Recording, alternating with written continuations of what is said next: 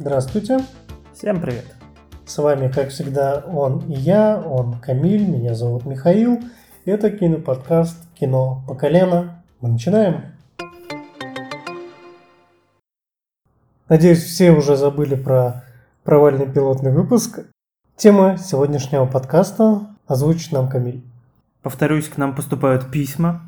Да, в этот раз их больше, чем одно, и мы уже не можем шутить про то, что Оно единственное. единственное из писем. В общем, нам задали такой вопрос. Что делать с экранизациями фильмов?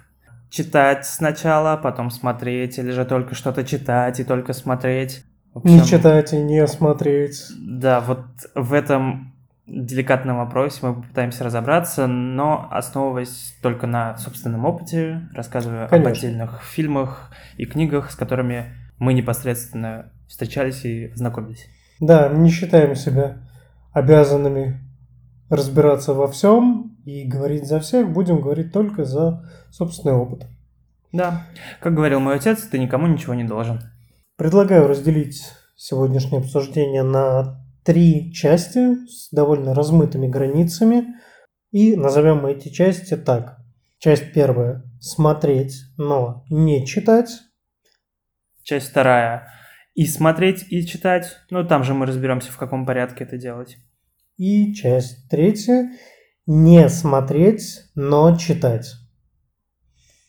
Границы этого всего будут очень размытые, потому что по некоторым книгам, по некоторым фильмам, я думаю, однозначного мнения у нас не будет.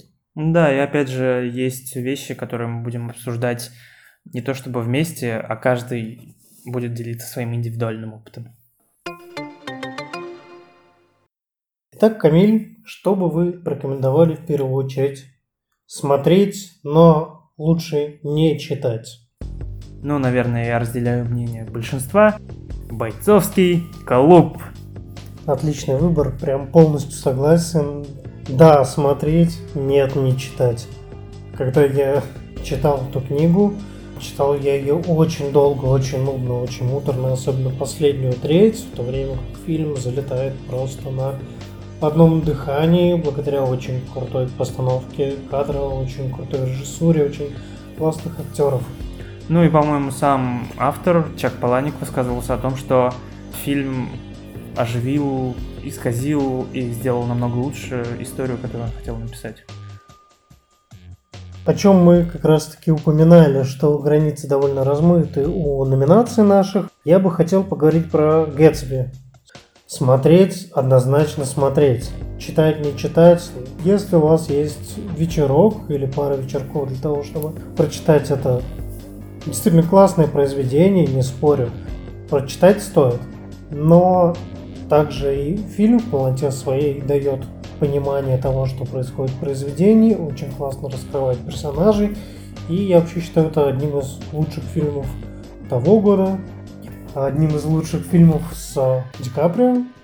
К сожалению, я не был ознакомлен с первоисточником литературным, но посмотрел фильм. Я думаю, если я буду читать, то, скорее всего, это будет в таком формате, что «А, вот, да-да-да, там в фильме герой Ди Каприо, вот это вот самое». И вместо вот того, чтобы попытаться погрузиться в, кни- в книгу и дать простор своему воображению, видимо, я буду смотреть фильм второй раз, но в голове. И здесь, я думаю, можно плавненько перейти к следующей теме. Что стоит однозначно и смотреть, и читать, ну, возможно, опять с некоторыми оговорками. Итак, что смотреть и читать, э, и в какой последовательности это делать, э, касаясь э, каких-то отдельных произведений. Какие варианты, Михаил? Ой, у меня много вариантов. Я очень люблю следовать такому плану, когда я узнаю про какой-то фильм, который меня интересует. До его премьеры я, если он написан по какому-то произведению, оно не «Война и мир», которую нужно Мгм. потратить жизнь, чтобы ее прочитать, я обязательно читаю первоисточник.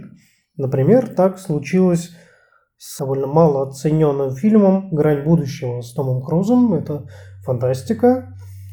А, Снят был фильм по произведению All You Need Is Kill. Все, что вам нужно, это убийство. за авторством Хироси Сакуразаки. Это следует из его имени явный японец, который написал фантастическое произведение о том, как один из бойцов огромного УБЧР, мехов, которого они каждый день залезали и воевали с инопланетными захватчиками. Один из персонажей вот этого отряда попадает во временную петлю и начинает проживать местную высадку в Нормандии. Э, один из крупнейших боев вот этого столкновения с инопланетянами раз за разом, день за днем, день за днем, день за днем. Каждый раз в этой битве он погибает, только он погибает, день сразу же перезагружается, начинается с того же самого момента, где он проснулся. И это как раз тот случай, когда стоит, скорее всего, стоит сначала прочитать, потом посмотреть, так как сделал я, потому что, посмотрев этот фильм «Грань будущего с Томом Крузом», это стандартный голливудский блокбастерчик 2014 года с хэппи-эндом.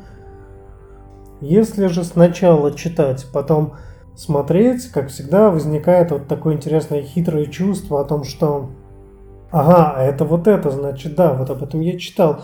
Хм, как они интересно вывернули эту сцену. То есть мой вердикт однозначно и читать, и смотреть.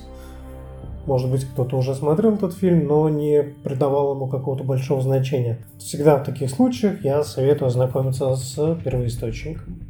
То есть, если вам осточертело просыпаться 2 февраля и постоянно видеть Билла Мюррея, вы можете отправиться в Японию, в недалекое будущее, и посмотреть День сурка в немного в другом формате. Ой, серьезно, лучше День сурка Билла Мюррея просыпаться в 6 утра и идти завтракать, чем те события, которые происходили с персонажем, мол, you need a skill каждый день, это стоит почитать хотя бы, чтобы прочувствовать, что такое, сколько там, по-моему, 180 или 280 раз участвовать в одном и том же сражении. Мой претендент на данную номинацию это фильм и одноименная книга э, Дэвида Митчелла «Облачный атлас». Честно, вспоминая сейчас, не могу припомнить, как все-таки мы познакомились со всем этим. Потому что есть ощущение, что я сначала посмотрел фильм, ни черта не понял, Спасибо сестры Вачовски, на тот момент уже сестры. Потом прочитал это, но не стал пересматривать фильм, потому что я просто на подкорке понял, о чем фильм, пересмотрел у себя в голове и решил, что да, наверное, вот так. Я прекрасно помню, в какой последовательности я смотрел читал. Я посмотрел тот фильм год его выхода, посмотрел его в кинотеатре отметил про себя очень классную идею. Для тех, кто не знает, там 6 сюжетных линий, 6 главных персонажей, и все сюжетные линии происходят в разное время. Я посмотрел фильм, ни черта не понял. Вернее, в рамках фильма все предельно понятно и ясно. Но меня заинтересовало то, что это по роману. Я нашел этот роман и прочитал его. И вот здесь Опять-таки довольно спорный вопрос, стоит ли смотреть и читать. Я все-таки ратую за то, чтобы этот роман сначала читать, затем смотреть. Видите ли, какая штука? Роман представляет собой очень интересное в плане построения произведения. В нем 6 сюжетных линий, но развиваются они не параллельно, как в фильме, а развиваются они таким образом. Сам автор называет это секстетом. Он сравнивает это с музыкальным произведением, у которого есть шесть музыкальных тем. Одна постоянно рождается из другой. Роман сам выглядит следующим образом. Первая часть доходит до середины, обрывается на самом интересном месте, начинается вторая сюжетная линия, происходящая с другими персонажами, в другой стране, в другом временном промежутке и так далее. Доходит до середины, обрывается, начинается третья, Наконец, шестую часть автор преподносит нам полностью от начала и до конца. После шестой части начинает эти произведения отпускать оставшиеся вторые половинки. Пятая, четвертая, третья, вторая и первая. Мы видим, к чему провели все действия наших персонажей уже в середине самого произведения.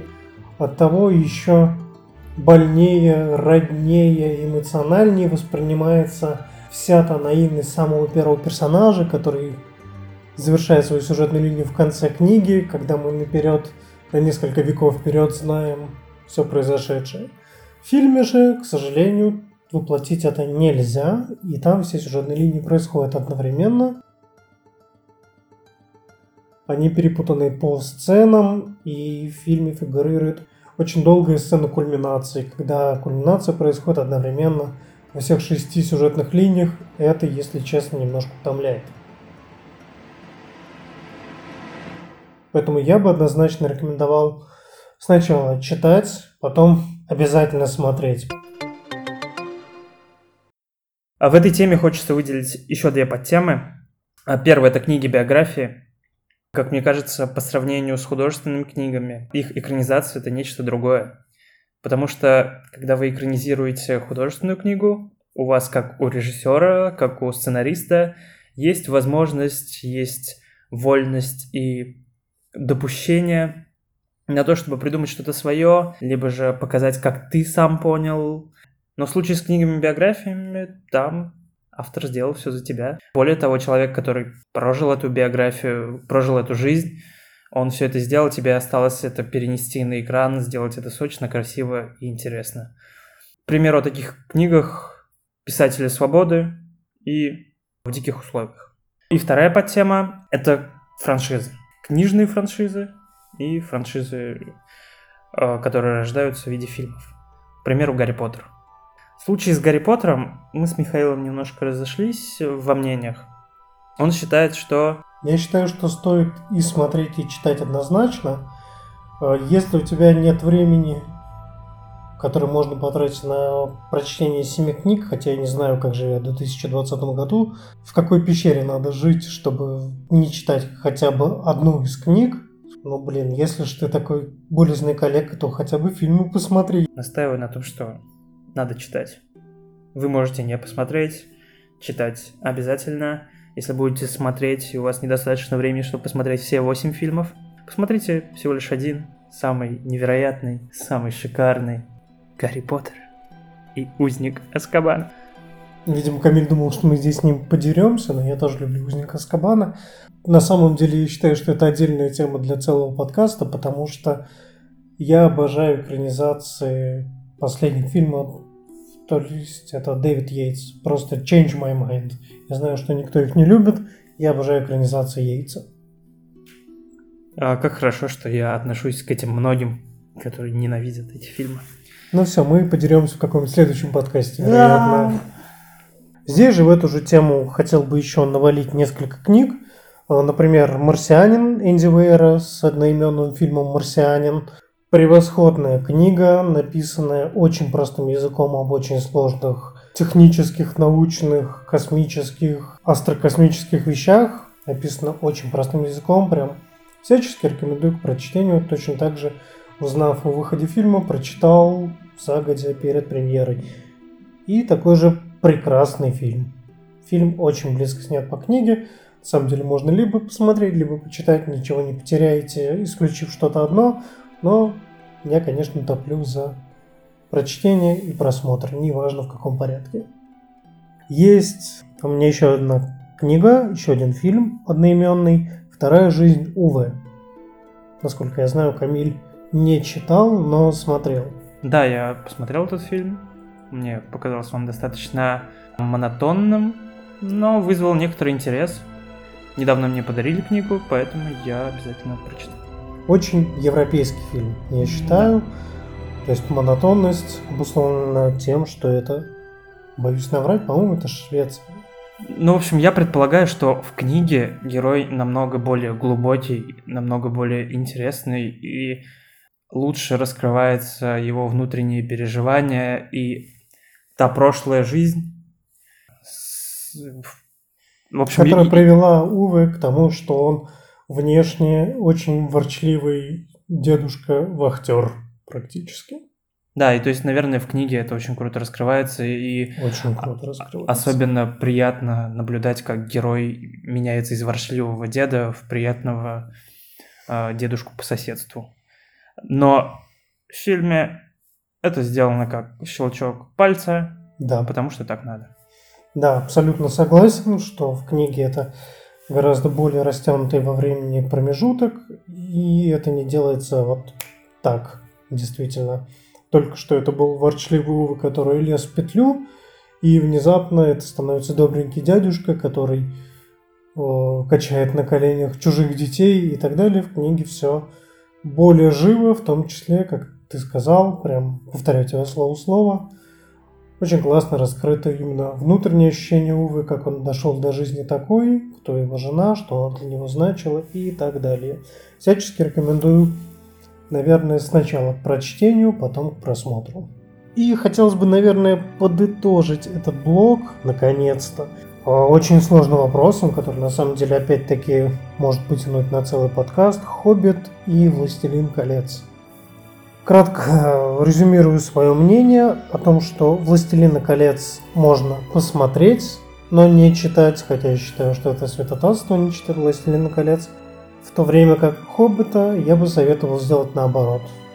Прочитать и можно пропустить экранизации, потому что «Хоббит» это на самом деле маленькая детская книжка на один вечерок, а не тот эпохальный эпос, который был растянут на 9 часов экранного времени. «Властелин колец» это подошло. К «Хоббиту», на мой взгляд, к сожалению, нет. Прошу простить, э, я ни в коем случае не хотел оскорблять чувства толкинистов. Да, я грешник, я не читал и не собираюсь читать «Властелин колец». Больше того, на каждом из трех фильмов франшизы на 40 минуте я уже спал.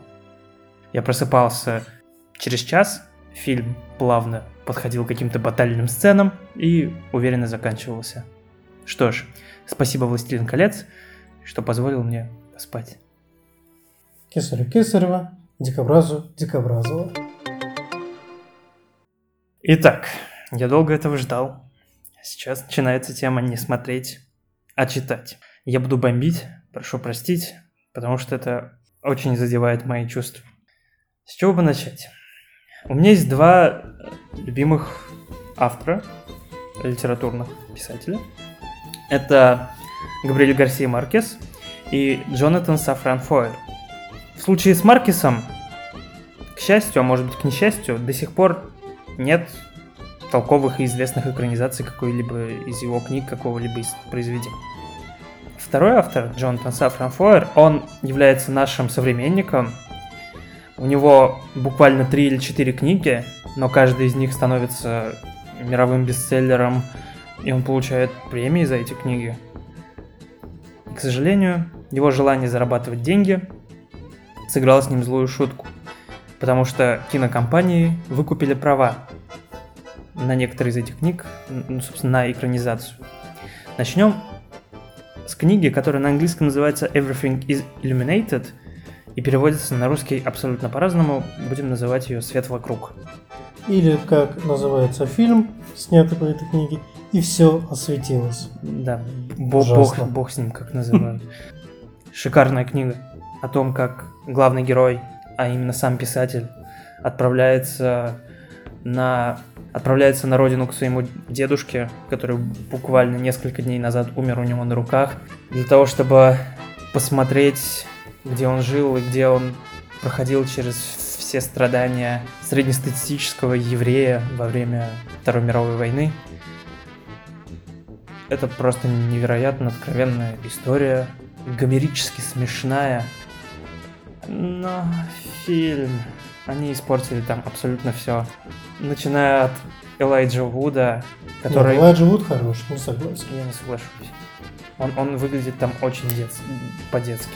Несмотря на то, что он очень похож на Фойера внешне, но он выглядит там очень по-детски, в отличие от книги. Ну а его сопровождающие... Я не хочу ни о чем говорить. Есть что сказать по этому фильму? Да, мне есть что сказать по этому фильму. Фильм можно спокойно воспринимать до, я думаю, финальной развязки, связанной с дедом. Кто читал, смотрел, поймет. Кто не читал, не смотрел, вам это не надо. Ужасная развязка с дедом, которая рушит на корню просто все, что показывали до этого в фильме. Я не знаю, как было в книге, я, к сожалению, не читал. Возможно, в фильме то же самое, но это вызывает другие эмоции. Но я бы высказался по поводу сопровождающего, который является лучшей частью этого фильма, как минимум фильма. Это же Женя Гудс из Google Борделла. Наверное, ты просто не знаешь, кто это. Не знаю. Ты знаешь, кто это. Он отличный.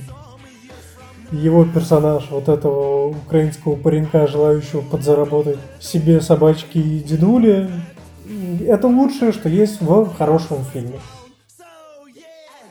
Боюсь, что экранизация слишком сильно ранит мои чувства читателя и поклонника этого писателя, поэтому если фильм говно, то говно там все. Не соглашусь, что если фильм говно, там говно все. Ну, давайте перейдем к чему-то другому. Я хочу перейти ко второй книге этого же автора. Называется она «Жутко, громко и запредельно близко». Книга рассказывает нам о мальчике, по-моему, 11 лет, который теряет отца э, в трагедии 11 сентября 2001 года, нам известный. К сожалению, в фильме, сам фильм и главный герой в нем, это, это просто страдание того, что умер отец, и попытки найти хоть какие-то зацепки, найти какие-то послания от отца, которые он оставил до этого своему сыну. Но книга это неописуемо.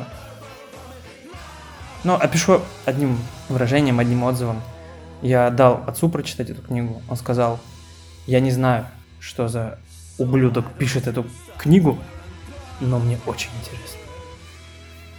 В общем, там 11-летний персонаж, который абсолютно развит не по своему возрасту. Также раскрывается еврейская тема, ну, потому что для Фойера, как еврея, это очень лично. Я ушел плакать в сторонку.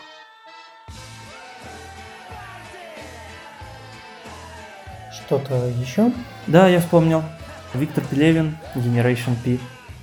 Давайте отмотаем время назад. Смотреть, но не читать. А, не согласен. Вообще не смотреть, но читать. Я считаю, что смотреть, но не читать. Объясню почему. Я начал читать эту книгу, читал ее долго, читал ее полгода. Потом, наконец-то, после нескольких, по-моему, больше десяти, я думаю, лет производства выходит фильм, который я посмотрел и, наконец, смог дочитать. Это наркоманское месиво из графомании и лыдыбра просто. И фильм мне понравился больше. В нем не подняты те классные вопросы, которые поднимает Пелевин, в нем оставлен только сюжет, и из сюжета не ясно, как персонаж доходит до того состояния, в котором он пребывает в конце. Я однозначно считаю, что смотреть, но не читать. Я считаю иначе.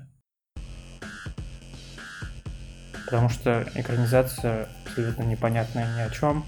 А книга, ну я ее воспринимаю скорее не о путешествии отдельного героя, по 90-м, а по отражению вообще всего общества и тех законов, которые работают внутри, в том числе в рекламе.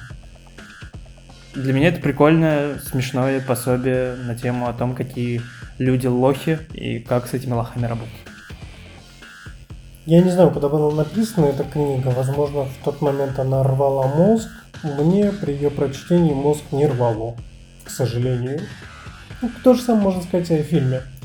Ну, в мои лет сколько? 13-14 выражение анальный вау-эффект и его значение в книге для меня просто срывало мозг. Сейчас те, кто не понимает, о чем мы говорим, Идите напряглись. нафиг. напряглись. Анальный вау-эффект 13-летнего мальчика. Что это? У меня есть гипотетические претенденты на читать, но не смотреть. Это любая книга Ремарка и Хемингуэя. Даже ничего не смотря, можно сказать, ничего не смотрите. Вот таково мнение Камиля, видимо. Ну да. Мне кажется, что у того же самого Ремарка его там 300-400 страниц просто от тоски по родине, былым, э, в хорошим временам. В общем, просто жизнеописание того самого потерянного поколения – но это будет скучно смотреть. Читать, да, проживать и существовать в этой меланхолии вместе с героями, да, интересно, атмосферно. То же самое с Хемингуэем. Это авторы одного и того же периода, которые писали примерно об одном и том же. Ну, это литературный импрессионизм. Это нельзя передать визуально, это можно передать только буквами, на мой взгляд. Либо ты это понимаешь и принимаешь, либо нет. Ну да, буквами, чувствами. Сделать это одним художественным образом очень сложно, я согласен. Ну, я думаю, у Вуди Аллена бы получилось снять такое кино. Пошел ты и все те, кто любит Вуди Аллена. До свидания, я ушел. Ну, он такое кино и снимает в основном, вот и все. Что касается меня и темы не смотреть, а читать, очень странно, что то, о чем я сейчас буду говорить, я отнес именно в эту категорию. Возможно, они не поместились в две другие категории. Хочу начать с менее болезненной для меня темы. Это Нил Гейман. Я думаю, все слышали. Те, кто не слышал, хотим немножечко пояснить, что Нил Гейман, кроме того, что писатель, является телевизионным сценаристом, сценаристом очень многих сериалов. Собственно, одна из его книг, которая называется «Никогде», или «За дверью», или «За дверье», родилась из шутки о том, как резали его сценарий какого-то фэнтезийного или фантастического сериала. Когда режиссер говорил, мы не будем этого снимать, Нил Гейман отвечал ему, хорошо, тогда я вставлю это в свою книгу. И после определенного там 20-30 раза режиссер ему сказал, что если ты еще раз повторишь, что ты вставишь это в книгу, я тебя просто убью. И Нил Гейман просто написал об этом книгу, которая называется «Никогде». Так вот, читать ее однозначно стоит. Я хочу здесь вставить. Я считаю, что никогда читать не надо. Потому что, как правильно описала одна моя знакомая, которая тоже прочитала эту книгу, это секс без оргазма. О, прям согласен, да, кстати. То есть ты вроде бы идешь к этому... С имитацией оргазма, я сказал, в конце. Ну, скорее всего, хорошую концовку не вырезали из сериала, который писал Гейман, поэтому Ну, хорошей да. концовки не оказалось в книге. Вырезали только плохую, она и осталась. Так вот, одни из известнейших экранизаций Геймана «Звездная пыль», отличный, очень недооцененный, на мой взгляд, фильм, который я всячески люблю, но я такой один. Но я бы советовал все-таки читать, потому что он более удобоварим в формате пьесы, в формате книги. И другая более известная сейчас экранизация это «Американские боги». Почему я считаю, что лучше читать? Потому что там хотя бы события происходят как-то последовательно, есть у произведения темп, которому он старается следовать, в отличие от сериала. Сериал шикарен, безусловно. Отличные персонажи, отличные роли, отличные актеры их исполняющие, но насколько же затянут чертов первый сезон. Серьезно, за все это время можно было экранизировать всю книгу, а не ее треть, как сделал сериал. Но зато сериал добавляет нам персонажей, которые были очень плохо раскрыты в произведении. Это жена главного героя и местный лепрекон, который потерял свою счастливую монету. Я считаю их сюжетную линию в сериале самый классный, самый раскрытый, и она отсутствует в книге. Как минимум из-за этого стоит смотреть сериал, но на ваш страх и риск. Я бы начал с книги. Я вот вспомнил, Михаил, что в предыдущей номинации «Просмотреть и читать» есть очень крутой пример. «Бить пересмешника», э, шикарная книга, Шикарная книга, согласен. э, вышедшая в середине 20 века. Соответственно, как э, сказал за кадром Михаил, через два года выходит экранизация. Как вы понимаете, она черно-белая. История максимально универсальна, понятна, проста, и в этой простоте заключается ее искренность. Наверное, поэтому все сложилось. Абсолютно согласен с э, простотой и искренностью истории. Не смотрел и не осуждаю тех, кто смотрел, но читал, очень понравилось. Камиль говорит смотреть, я однозначно говорю читать. Так что и смотреть, и читать наш вердикт. Я бы хотел перейти к больным для меня экранизациям, что лучше читать, но не смотреть, и это Стивен Кинг. Нет, безусловно, есть замечательные экранизации. Их много, мы все их знаем. Это «Побег Шушенко», «Зеленая миля». Ну, можно перечислять очень много. Но есть несколько экранизаций, которые просто... Я устал разбивать себе лицо при их упоминании, особенно при упоминании того, что люди любят эти экранизации. Да, черт побери, я говорю про чертово сияние Стэнли Кубрика. Я бы не назвал чем-то выдающимся роман, по которому снят этот фильм. Но я считаю, что экранизация Стэнли Кубрика совершенно о другом, совершенно не уловил сценарий того, о чем говорил автор. И здесь бы я хотел подвести именно к, наверное, Кубрику как режиссеру экранизации. Кроме «Сияния», из того, что я читал и смотрел у Кубрика, это еще «Космическая Одиссея 2001» и «Заводной апельсин». Я и читал, и смотрел эти произведения, и готов поместить все эти произведения в графу не смотреть ни в коем случае, а читать. А я, как человек, который не читал ни одно из этих произведений, но смотрел, я обожаю Кубрика. Смотрите, но не читайте. Ну, в том плане, что это отдельные произведения, как я понимаю, и не стоит их воспринимать... Э... Это не экранизация. Да, это... Это по мотивчике. Да, по, по мотивам своя какая-то трактовка, вариация. Ну, и я люблю Кубрика, поэтому... Смотреть. Я люблю Кубрика как режиссера-постановщика. Его кадры и то, что происходит на экране, это шикарно, это шедевр. Ну, в «Сиянии» Кубрик настолько поймал саспенс и то, как надо его выстраивать, что после Хичкока, который все это придумал, наверное, никто так не делал. Поэтому Кубрик в этом плане в фильме «Сияние». У меня вызывает только восторг, и я использовал кадры из этого фильма для своей курсовой работы, и исследования показывают только одно – кино работает. В общем, как вы видите, все индивидуально по отношению к каждому человеку, по отношению к каждому произведению. Поэтому мы просто поделились опытом каких-то отдельных картин, отдельных, отдельных книг. Здесь мне хочется поднять одну тему. Мне кажется, нынешнее поколение, мы с вами, Михаил, точно, и следующее поколение, стало меньше читать и больше потреблять информацию визуально, появилась сериальная тема, появилось очень много франшизных фильмов. Более того, про больше смотреть.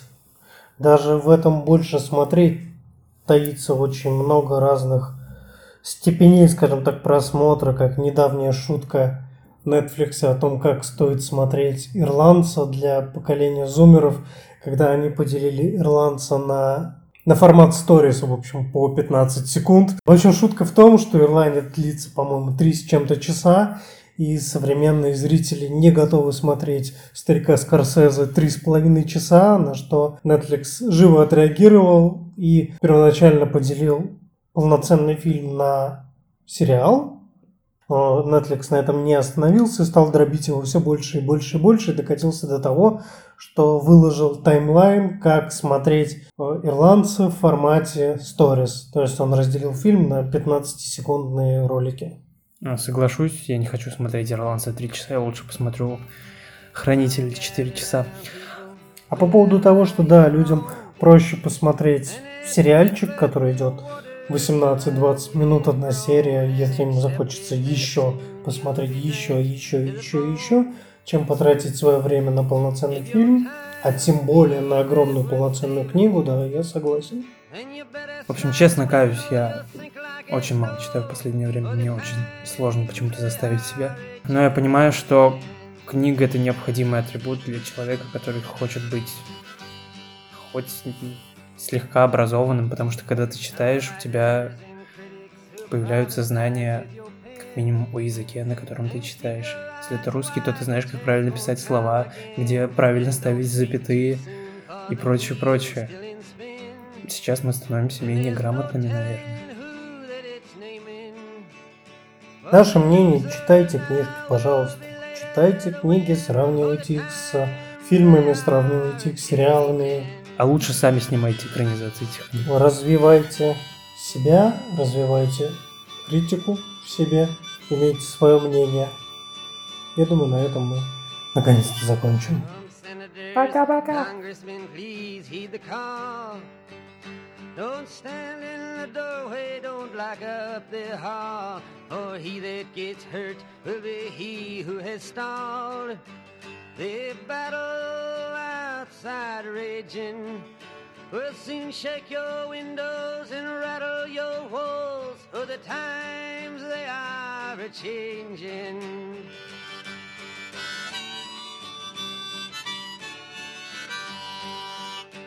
Mothers and fathers throughout the land.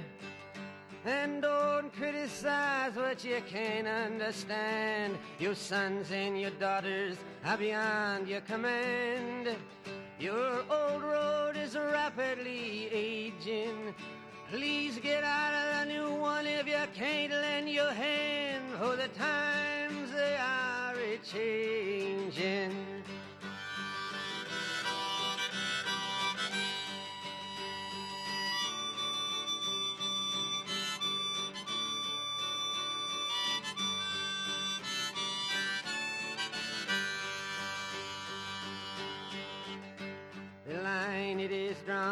the curse it is cast.